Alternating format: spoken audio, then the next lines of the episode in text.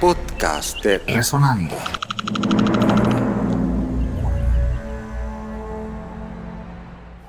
Mis primeras letras las aprendí en casa, en una escuelita de las que se acostumbraban entonces, en que una señora llamada doña Mercedes Urriola, que vivía en la casa de doña Manuelita Feroz de Arias, en el mismo terreno que ocupa hoy el National City Bank. En esa vieja casa de doña Manuelita Feroz estaba la escuelita de doña Mercedes Urriola, donde los niños aprendíamos a leer con el viejo y conocido sistema del Cristo, ABC, etc. Y naturalmente por métodos muy rutinarios. De esa escuelita pasé ya algo más crecidito y sabiendo leer, o como se decía antes, decorar, a la escuela de las hermanas de San Vicente de Paul, en la esquina de la calle tercera con la avenida B, es decir, en la parte delantera del antiguo templo de San Felipe Neri, que construyeron para que fuera especialmente escuela. En esa escuelita de las hermanas pasé probablemente dos años, si no fueron tres, a la escuela que fundó la señorita Marina Ucros, que al tiempo de su fundación era escuela para niñitos y para niños. Allí estuve hasta pasar al colegio de los escolapios, ya a, hacer estudios de bachillerato. En el colegio de los escolapios, acerca del cual escribí en una ocasión un artículo que se encuentra publicado en la revista Lotería, si mal no recuerdo, en el número de marzo del año 62, un artículo sobre lo que era aquel magnífico colegio y su profesorado. Y pude conseguir una lista de los que fueron alumnos de ese colegio, lista que es muy interesante porque allí se ven los nombres de muchas personas que después tuvieron gran figuración en la vida de la República. En el Colegio de los Escolapios estuve hasta el año 98, en que fui a estudiar a la Universidad de Cartagena.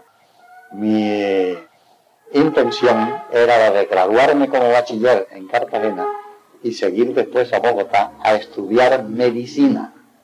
Entusiasmaba mucho la medicina en aquella época. Pero en el año 99 estalló la revolución de los mil días y con ese motivo se me interrumpieron los estudios.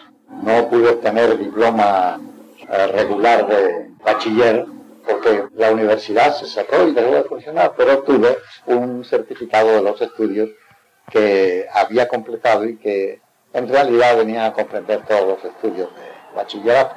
Ya después de esa época me vine a Panamá, comencé a trabajar y mi vida se fue desarrollando pues, en diferentes maneras a cómo venían los sucesos. El, el primer trabajo con que yo gané dinero mío fue el de un empleo que se llamaba en el muelle de la boca de la compañía del ferrocarril Exception Clerk, es decir, eh, anotador de excepciones.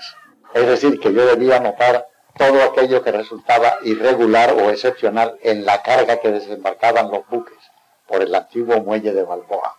Creo que lo que me pagaban era algo así como 2.50 plata diarios, 2.50 plata diarios.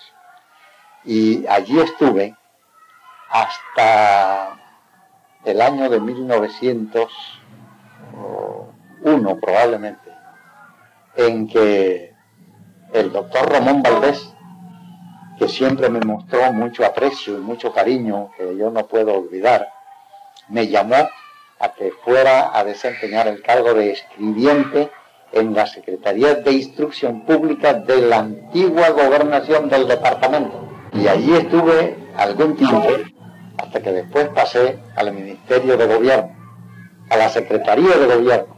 Y en la Secretaría de Gobierno me encontraba yo cuando estalló el de noviembre ese fue el mismo año en que yo cumplí los 21.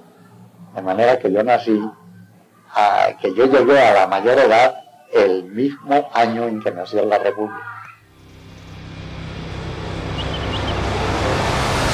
Podcast de Resonando.